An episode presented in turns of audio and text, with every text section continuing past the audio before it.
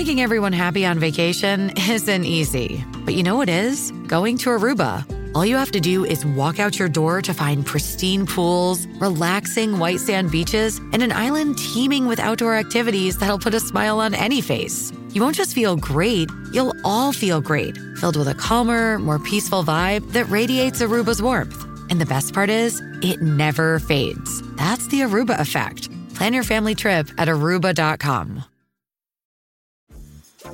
Dreaming of a better sleep?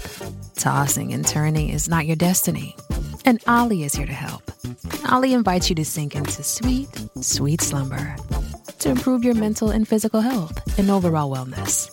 More than just melatonin, Ollie's ingredients help you unwind your mind for a delightfully dreamy drift off.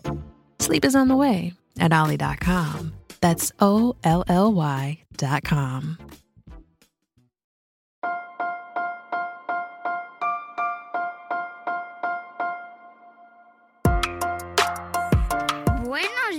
días, Madre Esfera.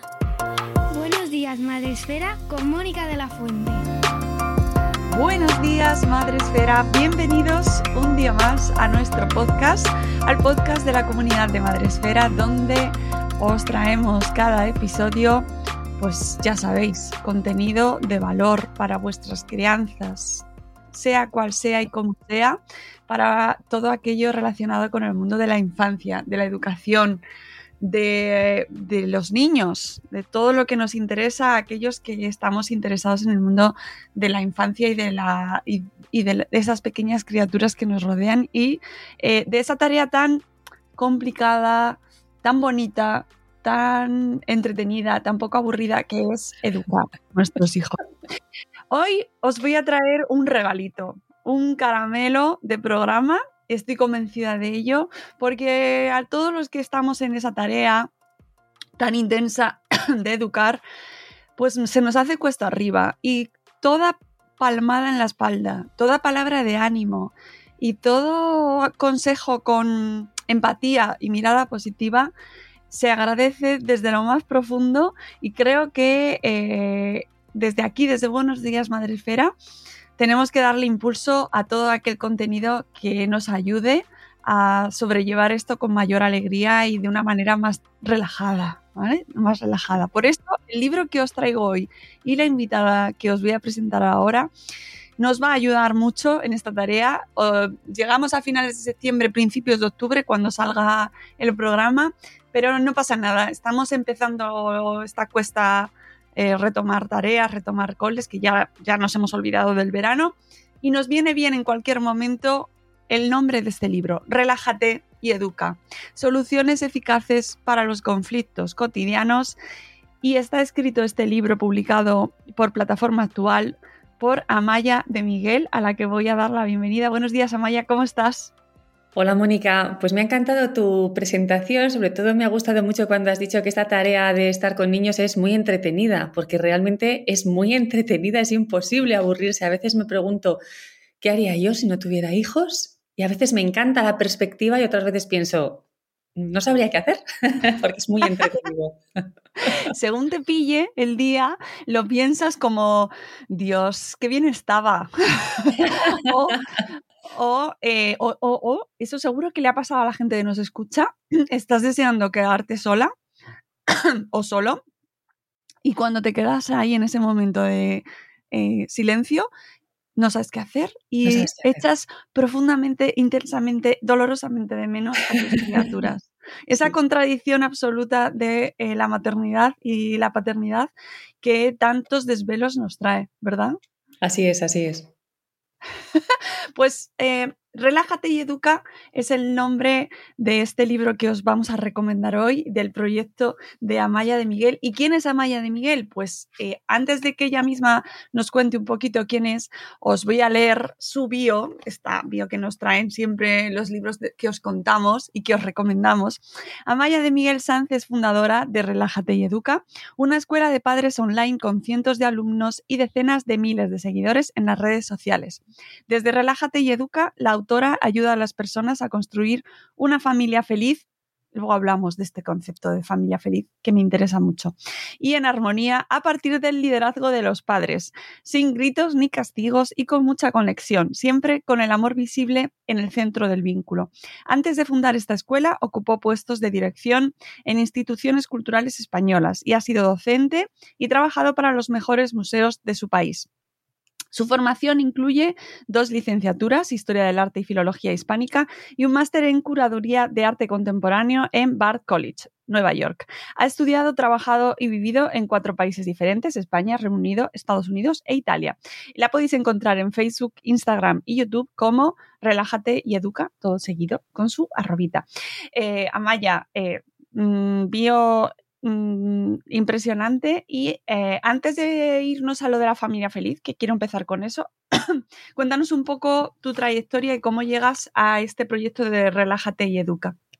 Pues voy a ser, voy a intentar ser breve porque me puedo enrollar un montón en esto de mi trayectoria vital, así que voy a ser muy breve. Mi, mi marido y yo nos conocimos estudiando un posgrado en Estados Unidos y éramos amigos solo.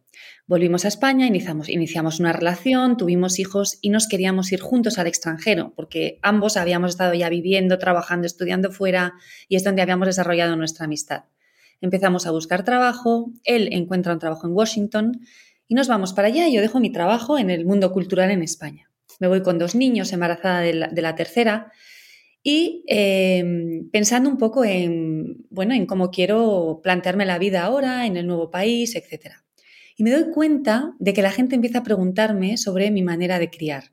Oye, ¿y esto que has hecho con los niños? ¿Me puedes ayudar con mi hija? Oye, fíjate, he resuelto esto como te vi ayer que resolvías tú tu situación, de una manera muy orgánica. Yo en Estados Unidos tuve dos mentoras estupendas, mm, empecé a formarme, leía muchísimos libros, iba a talleres para que nuestra familia estuviera mejor. Y la gente, y además creo que tenía y sigo teniendo mucha intuición y unas ideas muy claras.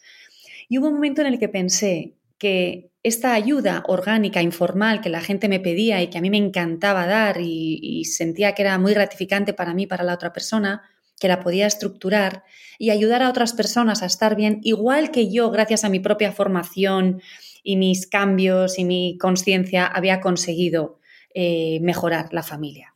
Y así fue como decidí fundar Relájate y Educa, que ha sido una de las mejores decisiones que he tomado en mi vida, porque la satisfacción que me da a diario es brutal y estar ayudando a tanta gente, pues nunca, nunca había pensado que, fuera a ocurrir. Ha sido un regalo que me ha dado la vida, la verdad. Qué bien, qué gusto escuchar a gente hablar con, de una manera tan positiva ¿no? y tan, eh, tan contenta, sobre todo en momentos en los que estamos viviendo, que parece como que estamos rodeados e invadidos por pesadumbre, ¿no? Y incertidumbre y, estamos todos un poco condicionados por lo que vivimos. Así que me alegra y espero que se contagie ese espíritu positivo en toda esta charla, que ya sabéis que aquí en Buenos Días Madrefera siempre intentamos tener enfoque positivo y eh, contagiaros, ¿vale? Que sea un ratito o rato medio largo, que nuestros podcasts son bastante extensos, la verdad, comparados con lo que se está haciendo hoy en día, eh, de un oasis.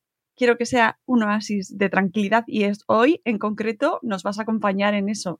Em, vamos con este concepto de la familia feliz, ¿vale? Porque me interesa mucho eh, saber cómo lo concibes tú, qué, es para ti una familia feliz y si no crees que ese concepto puede ser un poco tramposo y eh, marcar un poco unas expectativas en las cuales, bueno, pues podemos perder incluso ese concepto de la familia feliz, ¿no? Perdernos ahí.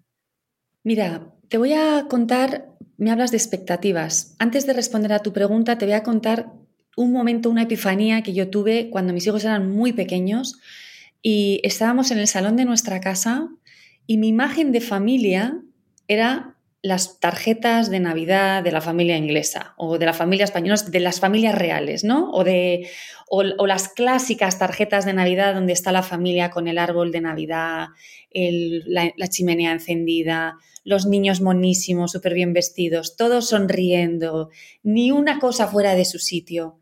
Y yo estaba en el salón de mi casa con mi marido a mi lado, los niños peleando, llorando, un desorden brutal, cansados, sucios, nosotros que no podíamos con la situación.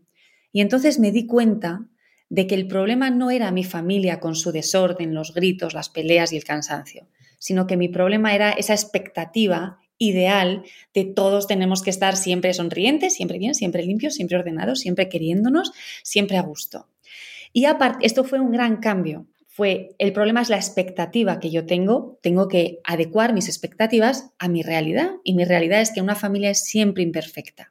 Es verdad que yo uso mucho el término familia feliz, pero siempre explico que el conflicto siempre va a estar ahí. Cuando hay convivencia, hay conflictos entre los miembros de la familia que las circunstancias que tenemos son circunstancias limitantes. Tú hablabas antes de este momento en el que estamos ahora, que la gente lo vive mm, de manera pesadumbrada, porque es un momento muy difícil. Y esas son nuestras circunstancias. Horario, jornadas largas de trabajo. A lo mejor sueldos, depende para quién, más escasos o más amplios, dependiendo, hay de todo. Un niño que resulta que, que no puedo con él. Tengo que cuidar a mi suegra porque mi suegra está enferma y tengo que llevar el coche al taller y a lo mejor mi pareja está pasando una depresión o tiene una crisis de ansiedad o yo tengo un problema de salud mental. Esas son nuestras circunstancias y tenemos que aprender a vivir con ellas. Lo que yo intento es que dentro de estas circunstancias, que a veces son más óptimas, a veces menos, van y vienen, es un poco la vida es un poco montaña rusa para casi todos, dentro de estas circunstancias nosotros podemos tomar las riendas de los caballos. En lugar de dejarnos llevar y que los caballos vayan donde quieran desbocados, podemos tomar las riendas de los, caballos y tener un sentido de dirección. Yo quiero ir hacia ahí. Este es el tipo de vida que yo quiero. Estos son mis valores. Esto es lo que sé hacer bien y esto es lo que considero que es bueno para mí y para el resto de los miembros de la familia, niños y adultos. Y en el momento en el que yo soy consecuente con esos valores, con eso que quiero, con esos objetivos, con ese sentido de dirección, voy a encontrar mucha más satisfacción interna. En el momento en el que yo tengo esa satisfacción interna, voy a transmitírsela al resto de los miembros de la familia y voy a estar muchísimo mejor. Pero los demás también, porque uno de los valores con los que yo trabajo es el vínculo, generar vínculos fuertes con los demás. Y cuando tú colocas el vínculo en el centro de la relación, cuando eso es lo más importante, que haya, yo hablo a veces del amor viscoso, un amor espeso, que se interpone. Y es muy fácil que el amor se interponga cuando tienes un bebé monísimo, lo tienes en brazos, te lo quieres comer, lo achuchas, o cuando tienes un niño de estos perfectos con 10 años que te ayuda, que hace los deberes solo. Pero el amor viscoso también se tiene que ver cuando los niños pelean, cuando no quieren lavarse los dientes, cuando no quieren recoger. Y ahí es donde a mí me interesa trabajar, desde la coherencia, desde la integridad, desde nuestros valores. Y ahí es donde el amor tiene que estar y tiene que prevalecer. Y cuando colocas eso en el centro de la vida en familia, cuando ese es el núcleo, entonces es cuando consigues una familia feliz, donde haya amor, donde haya satisfacción, pero con conflicto, con problemas, con dificultades, con días difíciles, con días fáciles, pero con este amor en el centro. Ese es mi concepto de familia feliz. Em, pues me parece mm, que lo has explicado muy bien y que queda, eh, según te iba escuchando, me, gusta un montón porque voy recogiendo eh, conceptos que me dan también otros invitados que han pasado por este podcast o que de repente nos han contado en Salud Esfera. Eh, hace poco hemos hablado sobre ansiedad y nos hablaban sobre cómo vivir em, cuando nuestros valores no van en consonancia con lo que hacemos, se nos genera ansiedad, ¿no? Y se nos generan trastornos eh, o situaciones eh, que nos generan eh, malestar. Y, que tú me hables en otro terreno tan diferente como es el de la crianza, tan diferente, entiéndanme, ¿no? Que, que, no me parece que sean dos, dos cajones separados, ¿no? Que la vida es, esto, es muy fluido, va, está muy relacionado todo lo social, tus circunstancias, tu salud mental, tu, crianza, tu infancia.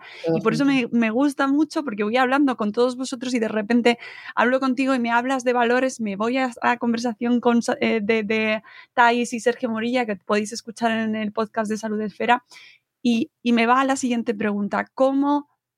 Eh, dentro de este contexto de educación y de familia, ¿cómo alineamos nuestros valores con nuestra manera de educar? Em, hay un gesto de muchos padres que a mí me, me, impacta y es cuando exigimos respeto a un niño, no me hables así, me estás faltando al respeto, con una agresividad que lo que está implicando es una gran falta de respeto, ¿no? O por ejemplo, cuando sabemos que queremos a nuestros hijos por encima de todo y descargamos toda, toda nuestra agresividad contra ellos y lo pasamos tan mal que luego es cuando surgen los problemas o nos vamos a la cama llorando o nos encerramos en el baño de lo mal que nos sentimos por esa descarga de agresividad contra una criatura vulnerable, más frágil, etc. ¿Cómo podemos ser coherentes con nuestros valores? Voy a poner estos dos, de respeto y de amor, de ternura, de cariño, que es lo que queremos manifestar. Pues lo primero, en mi opinión, es el compromiso. Tienes que tomar la decisión Tienes que tomar la decisión de no voy a volver a andar por el camino de la agresividad. Esto no significa que siempre lo vayas a conseguir. Tú te puedes comprometer a algo y fallar, pero por lo menos tienes ese faro, tienes esa luz. Este es mi compromiso. Me voy a salir del camino y no pasa nada porque voy a volver al camino en el que quiero estar. Pero el compromiso solo no basta, ¿no? Yo me encuentro con muchas familias y seguro que os pasa a vosotros, a lo mejor te ha pasado a ti, Mónica, a mí me ha pasado en algunas etapas de mi vida, que te levantas por la mañana diciendo, hoy no voy a gritar, hoy no voy a gritar, hoy no voy a gritar. Para ir al cole, por ejemplo, hoy no voy a gritar. Y de pronto a los 10 minutos te ves pegando voces porque la situación es la misma. ¿Qué ocurre? Tienes el compromiso, tienes la fuerza de voluntad, pero no tienes las herramientas no tienes ni idea de cómo gestionar ese momento del día sin recurrir a las únicas herramientas que tienes, que son pues el grito, la amenaza, el castigo, lo que cada uno de nosotros utilicemos. Entonces es muy importante que nos formemos y hoy en día formarse es facilísimo. Fíjate la cantidad de, materiales que ofreces tú desde hace 10 años, Mónica mm, gente fabulosa que viene a, favorecer esas herramientas, a, dar pistas, a abrir puertas. Hay muchísima gente, yo soy una de ellas, pero hay muchísimos profesionales. Y es tan fácil acceder a nosotros que yo creo que solo hay que mm, ir de compras, elegir, ah, pues esta persona me interesa, esto a mí me resulta útil, em, por aquí es por donde quiero ir, para ir adquiriendo esas herramientas que sabes que te faltan. Y ya tienes dos cosas, tienes el compromiso, quiero hacerlo de otra manera, el compromiso va unido a la responsabilidad y tienes las herramientas. Pero yo creo que hay un elemento más que es muy importante y es que nosotros, los adultos, tengamos pues la templanza, la serenidad, el aliento para hacer las cosas de otra manera. Porque a veces tienes el compromiso, tienes las herramientas, pero estás tan sobrepasado, tan desbordado, tan ansioso, tan estresado, que en el momento no puedes actuar de otra manera. Y así habla mucho del autocuidado, pero yo creo que el autocuidado no es suficiente, hay que ir más allá. Hay que responsabilizarse mucho para simplificar nuestra vida, repartir responsabilidades, incluidos los niños y con los otros adultos que hay en tu entorno. Y los adultos de tu entorno a veces son una familia del cole, que se quede un cuarto de hora con tu hija a la salida del colegio para que tú no vayas con la lengua fuera a la salida del trabajo con un estrés tremendo. Hay que cuidarse, pero no te vas a poder cuidar mucho con hijos. Depende de las edades. Hay un momento en el que cada vez más. Pero si tienes hijos pequeños, no vas a tener tiempo para ti. Pero hay que buscar pequeñas esquinitas, pequeñas. Y te tienes que responsabilizar y crear un sistema para que estas esquinitas se protejan. Os voy a poner un ejemplo de autocuidado que, que yo llevo haciendo muchos años. A mí la lectura me pone las pilas. Me encanta, me da paz, me sosiega, me lleva a otros mundos, me gusta muchísimo. Pero durante años usaba mi teléfono móvil de despertador. ¿Qué ocurría? Que yo cogía mi móvil para ponerme la alarma del día siguiente. Ay, voy a ver si me ha escrito algún alumno. Ay, voy a ver qué ha pasado en Instagram. Vivía en el extranjero. Voy a leer los periódicos españoles.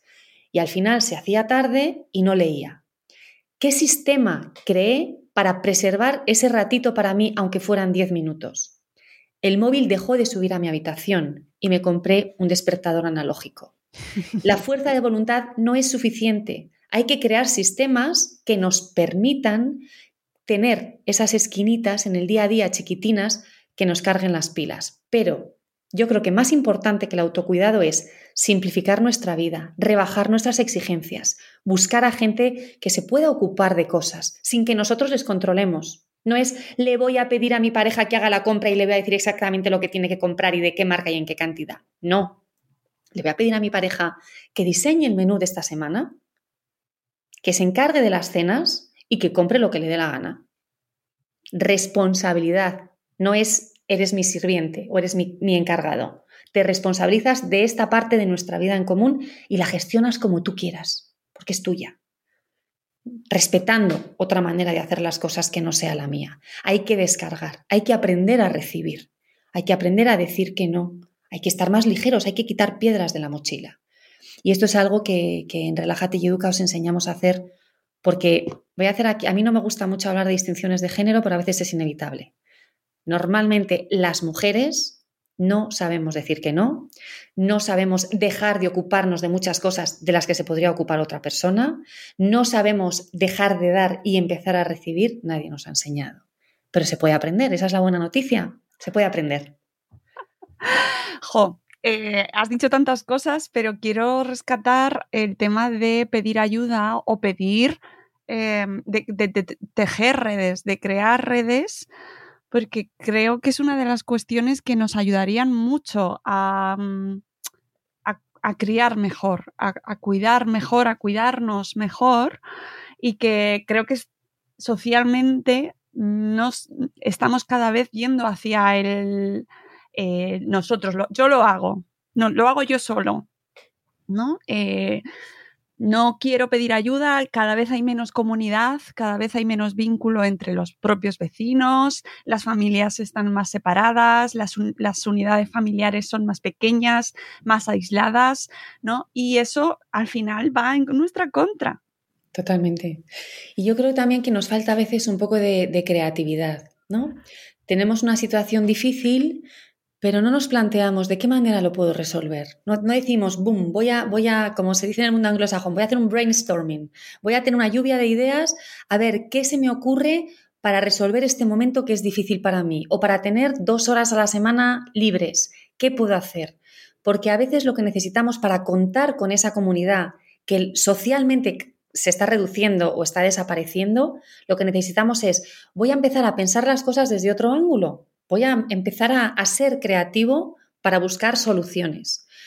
Y mm, para eso hay que parar, observarse e imaginar otras opciones. Voy con la lengua afuera. Llevo años sin hacer deporte. Me vendría fenomenal tener una hora libre a la semana. ¿Qué pasaría si le sugiero a otra familia del cole que una tarde esté yo con sus hijos y los míos y otra tarde estén ellos? Pues es que a lo mejor a ellos les haces un gran favor. Todos ganamos, pero hay que tener la creatividad de pensar en opciones nuevas. Y yo creo que eso es lo que a veces nos falta porque vamos muy al trantrán en el día a día y no nos da tiempo a pararnos y a pensar qué opciones tengo. Voy a imaginar qué opciones hay. Y también que vivimos con temor, vivimos con miedo. Ay, ¿y si les molesta? ¿Y si les ofende? ¿Y si no pueden? ¿Y si, y si no quieren? y esto es paralizante. El miedo es paralizante y muchas veces nos impide dar pasos que, nos vendrían muy bien a nosotros y es probable que a los demás también. Esto lo veo mucho también en, en las parejas, que hay uno de los dos miembros de la familia que adopta un papel y otro que adopta otro rol. Esto es lo normal. Y entonces nos quedamos en esos roles y esos roles muchas veces son unos roles muy marcados por el género. Y nos falta la creatividad y la capacidad de comunicación y la inteligencia de sentarnos y decir, oye, estos roles no nos están funcionando, nos están separando, nos están aislando. Vamos a, vamos a romper este esquema en el que nos hemos metido sin darnos cuenta, porque es el esquema social, porque es en el que estábamos antes y lo hemos perpetuado, pero ahora ya no nos funciona. Hay que tener la valentía de decir, esto no va bien, pues voy a buscar soluciones, voy a actuar. Yo en Relájate y Educa siempre os digo, tenemos que actuar. Y si decidimos no actuar, que sea una decisión consciente y entonces también es una actuación. Lo que no puede ser es vivir la vida de manera pasiva. Si, si no estás bien, llevar la vida, ¿no? Como estar en un río ahí dejándote llevar. No, no, es que yo quiero ir a, quiero ir contracorriente o quiero ir a otro río o quiero pararme un ratito en la orilla. Tenemos que poder intuir qué es lo que nos va a venir bien y dar pasos para acercarnos. A lo mejor nunca llegamos, pero por lo menos estaremos yendo en esa dirección y entonces estaremos actuando de acuerdo con nuestros valores, seremos coherentes y seremos más dueños de nuestra vida. Y eso produce una inmensa satisfacción, sentir que eres, dentro de la poca libertad que tenemos y dentro de nuestras circunstancias, un poquito más dueño de tu vida. Mm, hablas en el libro de un concepto que me, me ha gustado mucho, eh, que es el de la disciplina juguetona. Cuéntanos, no sé si me oyes, ¿me oyes? Mónica, te he perdido. Anda. ¿Hola? A ver. Sí, ahora sí. Sí, sí, perdón. Sí, sí, ahora sí. Te ha sido un momento, pero ya, ya te oigo. Perdón. Cuéntanos un poco en qué consiste, eh, que sin hacer spoiler, porque quiero que la gente se lea el libro, pero eh, introduces este concepto nuevo. Hemos escuchado muchas veces hablar de disciplina positiva, pero tú le das un giro. Cuéntanos un poco en qué consiste este giro. Pues mira, la disciplina juguetona son distintas estrategias para resolver los momentos más complicados del día a día. Y es algo que yo utilizaba de manera intuitiva desde que mis hijos eran muy pequeños y me funcionaba fenomenal. Y empecé a, estructurarlo y a dar soluciones para otros conflictos que no eran míos y las familias los iban, se los iban inventando o poniendo en marcha. Te voy a poner algún ejemplo para que se entienda bien, porque si mm, el punto de partida, mi punto de partida es que si mi hijo está haciendo algo que no es lo que yo quiero que haga, no es porque sea un capullo y me quiera hacer la vida imposible, sino porque tiene una dificultad, tiene una resistencia, le da pereza, no sabe hacerlo, por lo que sea, tiene una resistencia. Y me imagino un muro de ladrillo delante de él, que es su resistencia, pues a lavarse los dientes. Si yo le regaño y me enfado con él porque no se quiere lavar los dientes, ese muro de ladrillo va a subir, va a crecer. Antes le llegaba hasta el ombligo y ahora le llega hasta la nariz. Y cada vez que haya que lavarse los dientes, él va a recordar esta resistencia que le llega hasta la nariz. Y cada vez va a tener más resistencia porque sabe que es el horror de lavarse los dientes más el horror de tener la bronca con su madre. Hey guys, it is Ryan. I'm not sure if you know this about me, but I'm a bit of a fun fanatic when I can. I like to work, but I like fun too. It's a thing. And now the truth is out there. I can tell you about my favorite place to have fun. Chumba Casino. They have hundreds of social casino style games to choose from with new games released each week. You can play for free anytime, anywhere and each day brings a new chance to collect daily bonuses. So join me in the fun. Sign up now at ChumbaCasino.com. No purchase necessary. BGW. Void prohibited by law. See terms and conditions. 18 plus. Hello, it is Ryan, and I was on a flight the other day playing one of my favorite social spin slot games on ChumbaCasino.com. I looked over the person sitting next to me, and you know what they were doing?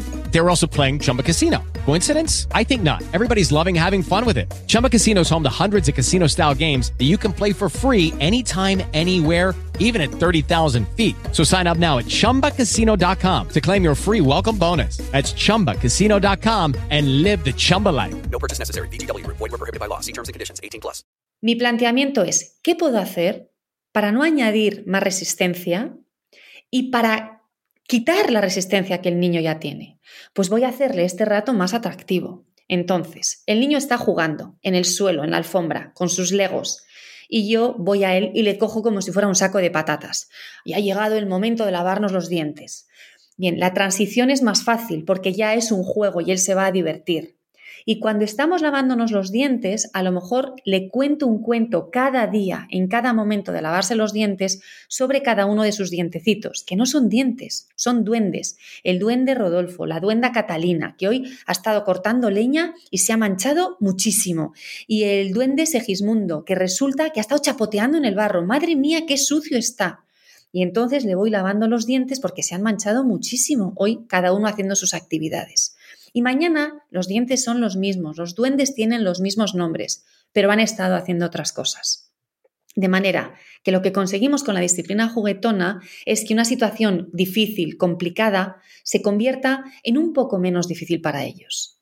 Hay algunos padres que me dicen, pero Amaya, ¿no voy a perder mi autoridad si hago eso? Y yo les digo, pruébalo, porque yo creo que así no se pierde autoridad, yo creo que se gana autoridad porque se fortalece la alianza con tus hijos y te van a seguir. El líder que queremos es un que yo creo que los padres tenemos que ser muchas cosas y una de ellas es líderes en estas situaciones sobre todo para que nos sigan. Va a ser mucho más fácil que te sigan si les cuentas el cuento del duende Segismundo y la duenda Catalina que si les estás diciendo que te laves los dientes, que te laves los dientes, porque así no van a querer hacerlo. Entonces la disciplina juguetona consiste en hacer un clic y transformar una situación muy difícil para tus hijos en una situación más amable. ¿Te pongo otro ejemplo? Sí, claro. Peleas entre hermanos, uno que yo he usado muchísimo y que ya no lo uso porque mis hijos son más mayores, pero todavía de vez en cuando hay algún ramalazo similar.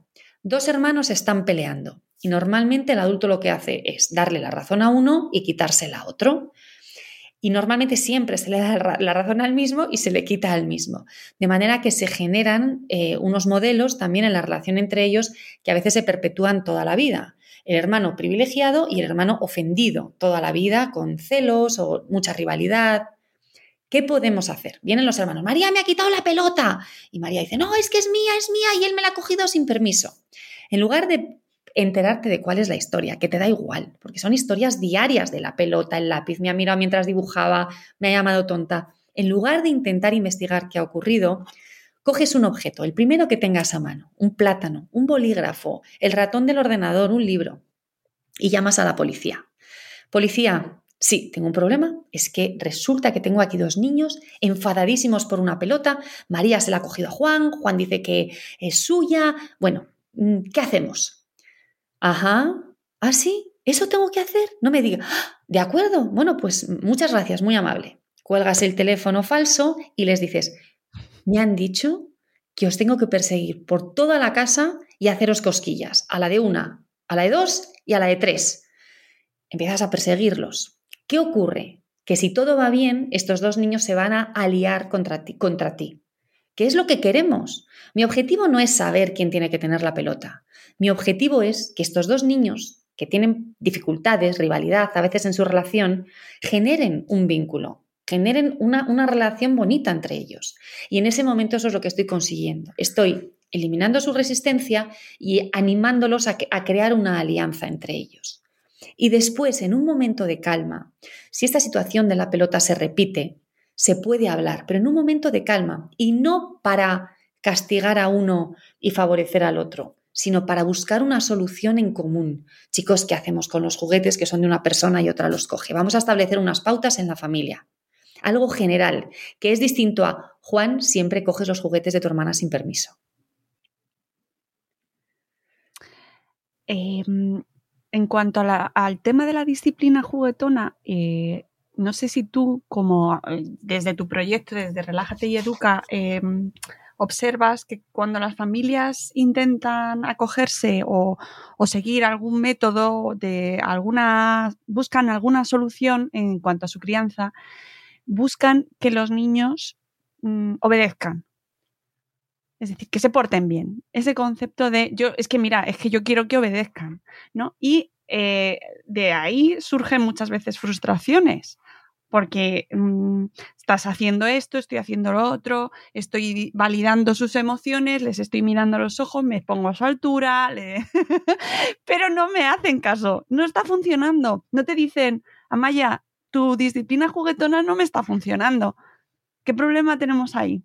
Bueno, hay veces que no funciona, esto lo tenemos que tener claro. Hay veces que funciona y hay veces que no, pero en mi experiencia funciona muchísimo más que las amenazas o, funciona mejor, porque yo creo que en las familias donde hay muchísima agresividad y muchísima tensión, probablemente eso sí que funcione. Eh, no tanta tensión, tanta tensión. ¿Qué es que funcione? Claro. ¿Qué, estamos, ¿Cuál es el objetivo final? Exacto. Probablemente si yo estoy constantemente amenazando a mi hijo, si lo pego, si lo castigo, pues me imagino que, al final eh, una gran parte del tiempo hará lo que yo digo porque estará aterrado, pero me estoy cargando al niño. Entonces, lo que tenemos que hacer en este concepto de familia feliz, que es un concepto donde haya vínculo, donde haya satisfacción, donde haya conflicto y donde haya dificultad, tenemos que buscar la melodía más fácil para que los niños nos sigan. Pero aquí volvemos a las expectativas. ¿Qué es que mis hijos me sigan? Que mis hijos me sigan es pon la mesa, inmediatamente el niño deja de estar lo que está, de hacer lo que está haciendo y te dice, por supuesto, mamá, voy a poner la mesa felizmente y la pone a la primera. Si esa es tu expectativa, la tienes que revisar, porque la vida no es así y tus niños no deberían funcionar de esa manera, entre otras cosas porque ellos viven en el presente, están jugando, están peleando o están sin hacer nada y poner la mesa es lo que menos les interesa de, todas las opciones que tienen. Entonces, yo creo que una opción es que ese trayecto desde estoy en el sofá peleándome con mi hermana hasta la cocina para poner la mesa, que sea un juego, Va a ser mucho más fácil que hagan esa transición. Aún así, va a haber veces que no lo hagan o que no quieran hacerla. Y tú tendrás que decidir, ¿es importante que hagan esto en este momento o puedo esperar y que lo hagan más tarde. Y si es importante que hagan esto en este momento, a veces hay que hacer una revisión de toda la estructura de la casa, de toda la estructura de la familia, de todo el ritmo. Por ejemplo, es que mi hijo nunca quiere apagar la televisión por las mañanas para ir al cole. Pasa muchísimas veces. Claro, a lo mejor lo que tienes que hacer no es intentar que tu hijo te obedezca apagando la televisión. A lo mejor lo que tienes que hacer es quitar la televisión de tu casa o que no se ponga la televisión por la tele. ¿Cuáles son los obstáculos que impiden que en mi casa haya un ritmo fácil, que haya un ritmo fluido? A lo mejor mi hijo no se quiere levantar por las mañanas para ir al cole y ni con juegos, ni con cariño, ni con besos, solo con gritos se levanta. Pues yo me preguntaría, ¿hay problemas en el cole? ¿Él sabe que lo que le ocurre es que no quiere ir al cole? ¿Lo habéis hablado desde ahí? ¿Duerme lo suficiente este niño? Porque a lo mejor lo que le ocurre es que necesita dormir más. Hay que revisar nuestras estructuras, pero toda la estructura, no la cosa, le despierto a las 7 de la mañana y no quiere ir al cole. Bueno, vamos a revisar, es que a lo mejor se tiene que acostar a las 7 y media de la noche. Y sé que en España es casi imposible que se haga, pero en el resto del mundo muchos niños se acuestan a las 7 y media y a las 8 de la tarde. A lo mejor yo tengo que adoptar el modelo que le viene bien a mi familia, aunque sea diferente al de las otras familias. Por eso yo creo que a veces miramos el hecho concreto y tenemos que, alejarnos, ¿no? Como si empezáramos a volar, a volar, a volar para ver desde arriba un poco todo el contexto, toda la situación. ¿Qué estructuras tengo que cambiar? Y muchas veces los que tenemos que cambiar somos nosotros mismos, porque tal vez el ritmo está bien, la estructura está bien, los tiempos están bien, pero lo que ocurre es que yo no puedo hablar con serenidad o que no tenemos un vínculo bien, no conecto con mi hijo en el día a día, solo le doy instrucciones y solo le doy, órdenes. O soy demasiado permisivo y entonces el niño está perdido, no está no se siente sostenido, no se siente mm, seguro en, el vínculo conmigo y en el funcionamiento de la familia. Por eso, mirar solo ese hecho, mi hijo no me obedece, es muy insuficiente. Hay que, hay que, hay que ver cuáles son los otros factores para, para que los adultos seamos esa persona de referencia que el niño necesitan y para que todo el ritmo de nuestra casa, cómo configuramos nuestro día a día, pues se adapte a nuestras necesidades, no a las de mis hermanos, a las de los vecinos, a las del resto del país, a las nuestras.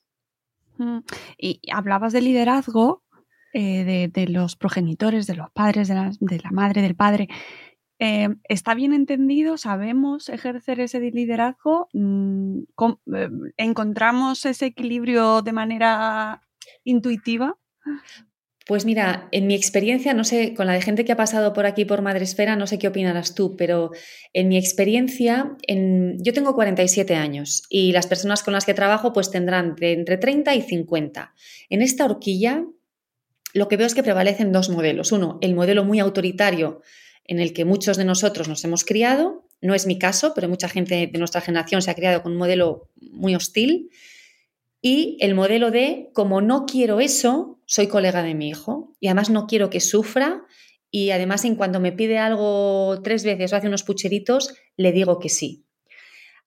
y, y ninguno de los modelos son satisfactorios. El que es excesivamente hostil y agresivo es fatal para el adulto y para el niño normalmente, y el otro también porque no funciona, porque le pasamos el cetro al niño, a un niño de dos años, que es el que toma decisiones que afectan a toda la familia, a un niño de siete, a un niño de catorce, y los niños están perdidos. Yo mm, utilizo muchas veces una imagen que a mí me resulta muy útil.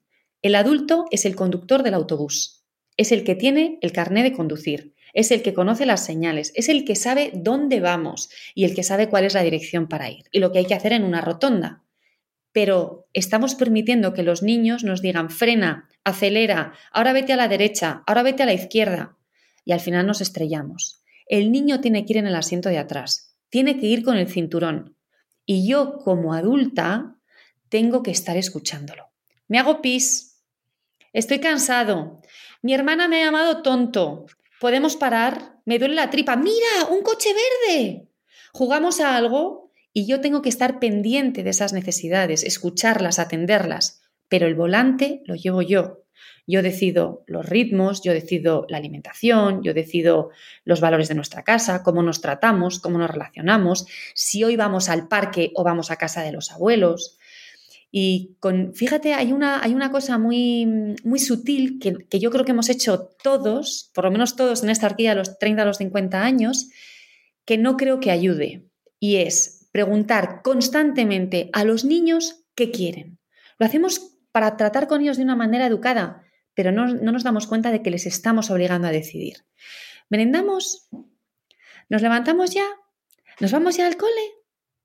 ¿Vamos ya a casa de los abuelitos? Y el niño tiene que estar totalmente, todo el rato tomando la decisión, sí o no merendamos, sí o no vamos a casa de los abuelitos, sí o no me lavo los dientes, ¿nos lavamos los dientecitos? Y yo os animo a que dejéis de hacerles tantas preguntas a los niños, porque ellos tienen que tomar una decisión.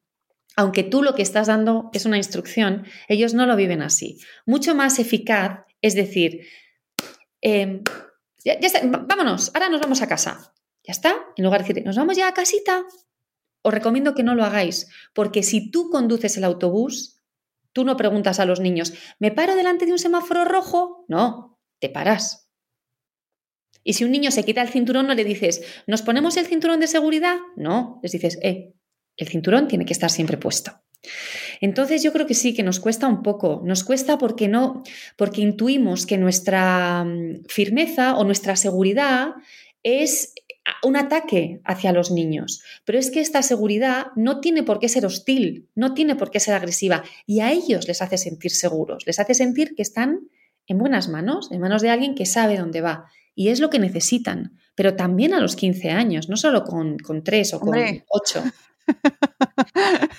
Hombre, es que eh, todo lo que está incluido en tu libro eh, aplica desde que se forma la familia hasta, eh, hasta siempre. Aunque las estrategias se vayan adaptando, porque no es lo mismo llevar en el asiento de atrás a una tierna criatura de tres años que a un encantador adolescente de 14.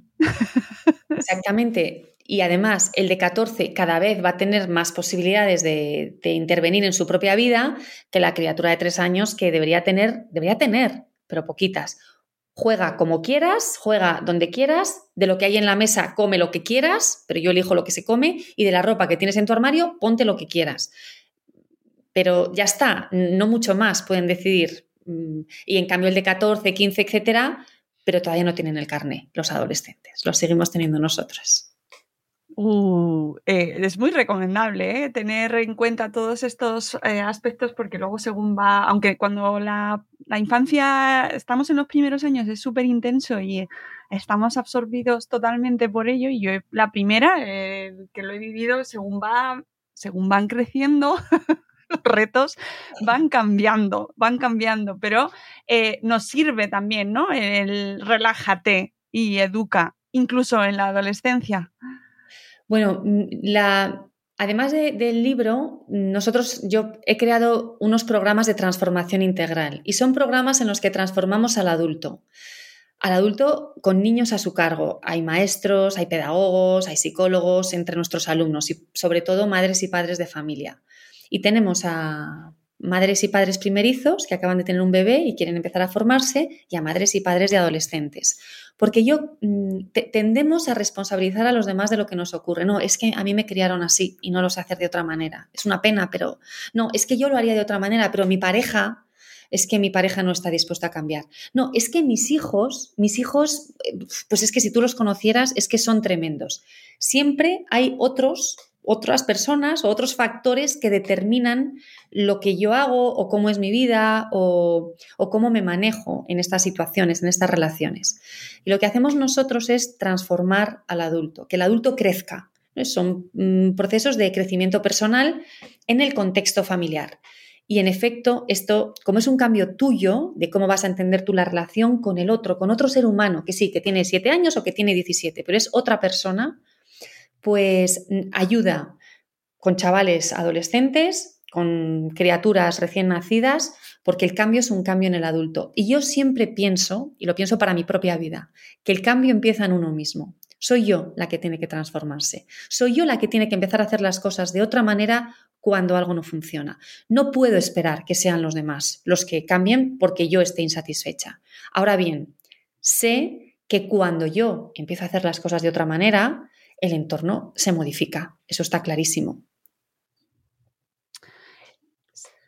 De todas las eh, consultas y conflictos cotidianos que nos incluyes en el libro, que ya os digo a la gente que nos estáis escuchando que tiene todo tipo de situaciones eh, que os puedan pasar mm, y que me imagino que habrás recogido de tu experiencia con familias, ¿cuál es la que consideras eh, que más o actualmente o que más en general nos preocupa como padres, madres y que crees que es la que menos sabemos manejar?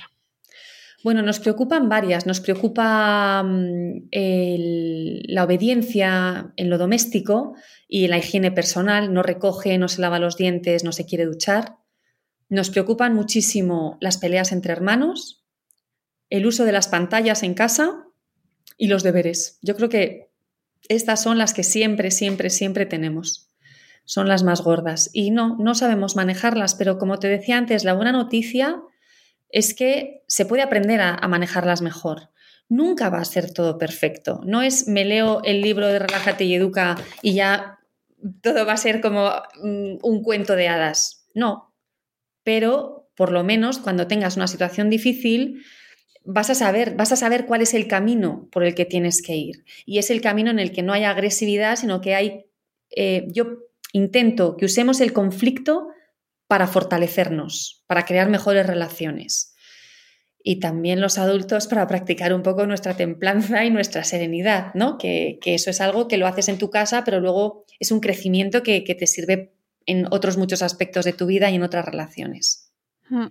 Eh, sí, y me parece que, no sé si tienes, bueno, ya me parece que es la cuarta edición, según me has comentado antes de empezar, yo tengo el de la tercera y ya tenemos cuarta edición, o sea que eh, está teniendo mucho éxito y no sé si tienes pensado ampliar, eh, bueno, pues nuevas situaciones o, o nuevos proyectos que quieras tras este libro y cuál ha sido la acogida de tu comunidad.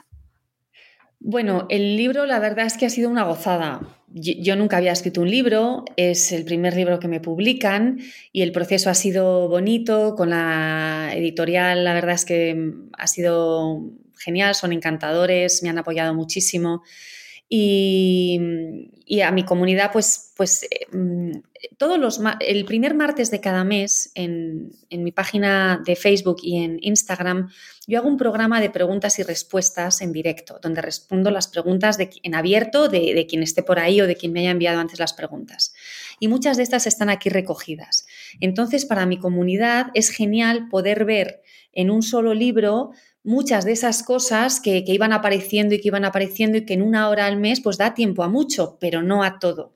Y aquí está muy estructurado y muy organizado. Entonces, pues sí, ha sido, ha sido genial. Y con respecto a los siguientes proyectos, pues mira, ahora mismo estoy terminando un nuevo curso sobre adolescentes, sobre para padres con adolescentes, que me preguntabas antes, hemos hablado antes de adolescentes y, y bueno, no voy a decir cuándo va a estar listo porque creí que iba a estar listo antes, pero lo estoy haciendo con, mucho, con mucha dedicación y mucho cuidado. Pero ojalá antes de Navidad tiene que estar ya. Esos son mis, mis nuevos proyectos. Oye, y para eh, cerrar el programa, eh, danos un, un, consejo para aquellas familias que te están escuchando que están desbordadas y que están sintiéndose superadas por esta vuelta, por este inicio o por la situación que están viviendo en su crianza, ¿no? en, su, en su vida familiar y que se sienten como incapaces de seguir. Os voy a, te voy a, os voy a dar dos. Bien, a falta de un dos, dos, bien. El primero es que busquéis ayuda, porque yo creo que uno solo no lo consigue. Yo no lo conseguí sola, ya os he dicho antes, tuve dos mentoras que me, fue como un volantazo ¿no? en, mi, trayectoria familiar. Em, y hay tanta gente ahora, buscad a alguien que os guste, en quien confiéis, que el mensaje tenga un eco en vosotros mismos, pero yo creo que uno solo no lo logra. porque ya lo habríais logrado, ya, estaríais bien, ya estaríais a gusto, ya estaríais mm, con, más, con más resuello, con más aliento. El segundo consejo es un consejo un poco contraintuitivo y es un poco difícil, pero los cambios son descomunales en mi experiencia personal y con las familias con las que trabajo. La mayoría de nosotros lo que queremos es que nuestros hijos nos obedezcan. Es que no se lava los dientes, es que no hace los deberes, es que no recoge. Y es importante, yo creo que es importante que los niños hagan las cosas. Se tienen que formar como buenos ciudadanos, como buenas personas. En casa tiene que haber una buena convivencia, hay que proteger su salud. Esto es importante no lo descuides, pero que tu prioridad, antes de eso, lo más importante, cuando te levantes por la mañana, pienses, ¿cómo voy a aumentar hoy la conexión con mi hijo? ¿Cómo voy hoy a fortalecer el vínculo? Y comprométete y que esa sea tu búsqueda. Voy a aumentar la conexión con esta niña, con este niño, con todos los que tengas. Y además esto tiene una consecuencia y es que normalmente cuando aumentas ese vínculo y aumentas esa conexión, los hijos te van a seguir muchísimo más, pero no lo hagas por eso. Hazlo porque lo que vale la pena de la vida es tener buenas relaciones y, mejor con, tu familia, que es probablemente las personas a las que más quieres. Entonces, mi gran consejo es que cuando te levantes mañana, no, en cuanto escuches este podcast de Madresfera, pienses, hoy voy a duplicar la conexión con mis hijos. Me gusta mucho, me gusta mucho los dos, me gustan mucho los dos consejos y, este último además me parece especialmente importante cuando eh, veo tantas familias en mi entorno, a mi alrededor o en redes frustradas porque sus hijos eh, no les obedecen, no les obedecen. Estamos poniendo el foco en la obediencia como sinónimo de... Mm, de que se están portando bien. Y esto, mira, me recuerda al libro de Alberto Soler y Concepción Roger, eh, Niños sin etiquetas, que también recomiendo mucho, librazo, eh, genial, con ese concepto de niños que se portan bien, ¿qué es un niño que se porta bien? O sea, y este concepto que nos has traído tú y de la conexión creo que es ideal para cerrar y para dejar a la gente eh, que nos ha escuchado hasta aquí con, esa reflexión, cómo aumentar esa conexión. Y desde luego, eh, si os ha gustado esta charla, más os va a gustar el libro Relájate y Educa, Soluciones Eficaces para los conflictos cotidianos que ha escrito Amaya de Miguel y a la que podéis encontrar pues en su proyecto, en su web, en sus redes, en Facebook, Instagram y YouTube como Relájate y Educa. Y Amaya, ha sido un placer charlar contigo, de verdad. Lo mismo digo, Mónica, ha sido un gustazo, de verdad. Me he sentido muy, muy, muy acogida y te lo agradezco. Y un beso muy fuerte para todos los que nos habéis escuchado. Pues igualmente para ti y amigos, si os ha gustado este programa, decídnoslo por redes en comentarios, ¿vale? Contadnos qué os ha parecido y no dejéis de haceros con esta recomendación literaria que ya sabéis que aquí en Madresfera os traemos lo mejor de lo mejor, ¿vale? Volveremos en un nuevo episodio de Buenos Días Madresfera. Muchas gracias por habernos escuchado y hasta luego. Adiós.